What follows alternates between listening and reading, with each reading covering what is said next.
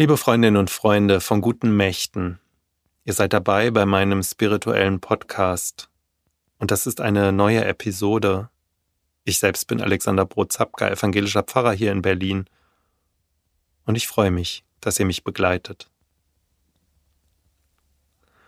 Vom schlesischen Engel Angelus Silesius, da habe ich euch in meinem Podcast schon ein paar Mal erzählt.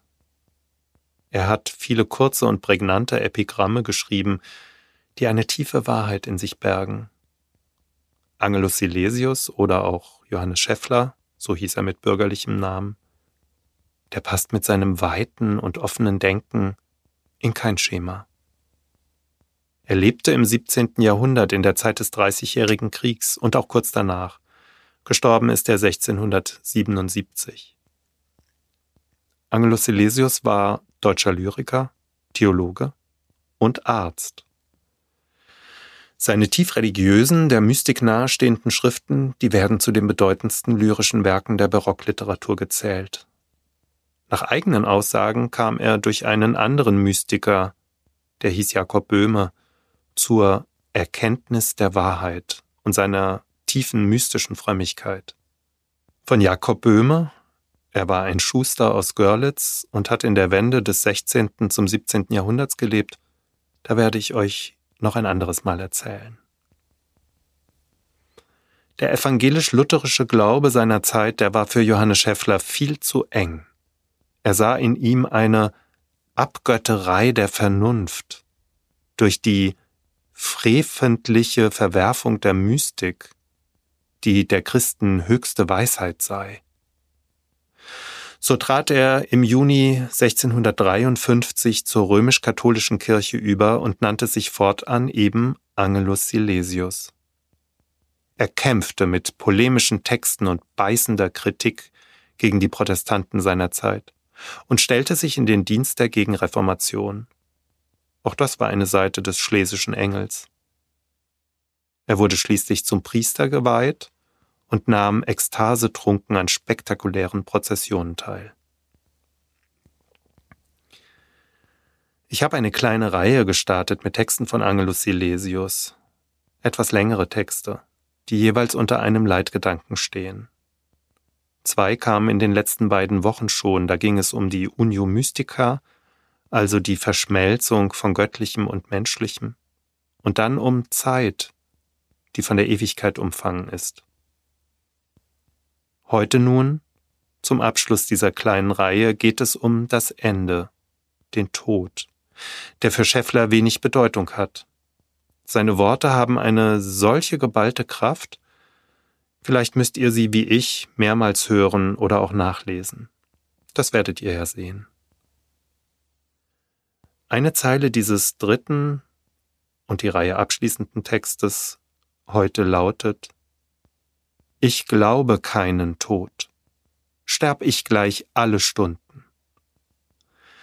Im Hintergrund steht die christliche Vorstellung, dass jedes Leben in die Ewigkeit mündet und mit hineingenommen ist in die Auferstehung, dass der Tod damit, wenn er auch augenscheinlich ist, für den glaubenden Menschen am Ende keine Bedeutung hat.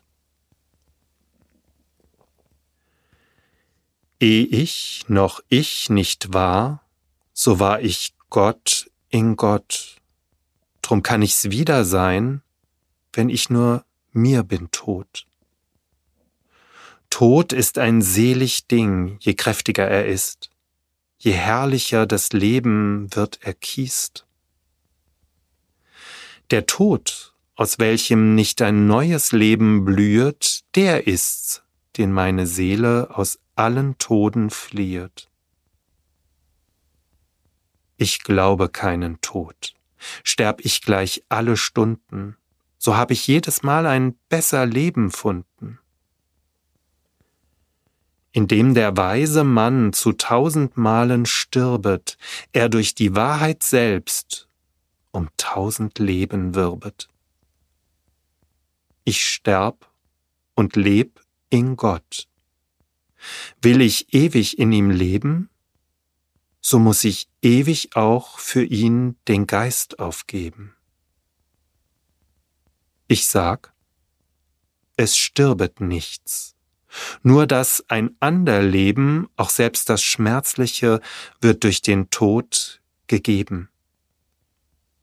Ich sag, weil allein der Tod mich machet frei, dass er das beste Ding von allen Dingen sei. Nichts ist, was dich bewegt. Du selber bist das Rad, das aus sich selber läuft und keine Ruhe hat.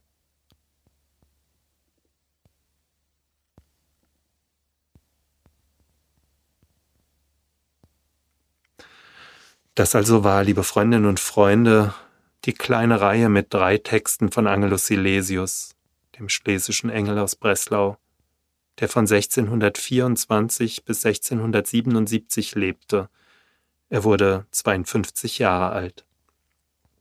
Die letzten Jahre seines Lebens lebte er zurückgezogen als Arzt für Arme und Kranke im Matthiasstift in Breslau. Er verschenkte dann sein gesamtes Vermögen nach und nach an Arme, sorgte für die Ausbildung von Waisenkindern und behandelte als Arzt unentgeltlich mittellose Patienten.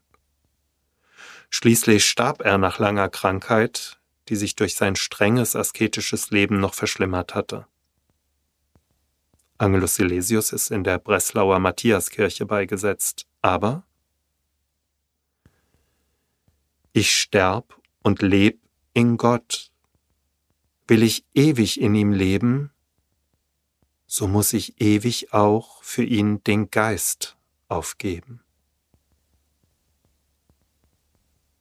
so denke ich, ist er in seinen Worten noch heute noch lebendig, und er wird es immer bleiben. Euer Alexander Brotzapka